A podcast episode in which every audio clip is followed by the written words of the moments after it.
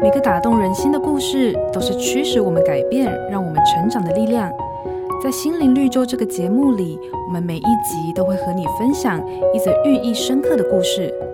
如果你喜欢我们的节目，请帮我们分享给你的朋友，也别忘了按下订阅，避免错过之后精彩的内容。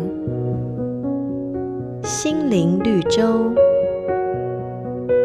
对农夫来说，改良果树品质最简单的方法就是接架。如果他要把苹果树接在山楂树干上，首先第一步必须先把山楂树顶砍掉，然后再把苹果树的一部分谨慎接上。完成这个动作之后，你再去问农夫这叫什么树，他会回答你苹果树。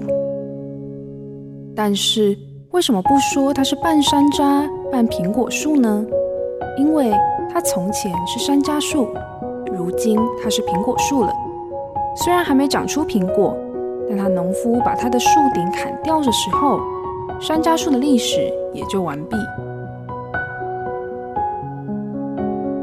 这个过程好像基督徒的信仰过程。当我们心里相信、口里承认的那一天，上帝的生命就跟我们的生命相连。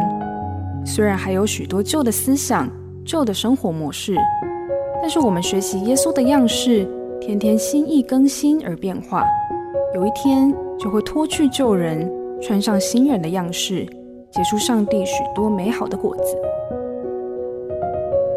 瑞园银楼与您共享丰富心灵的全员之旅。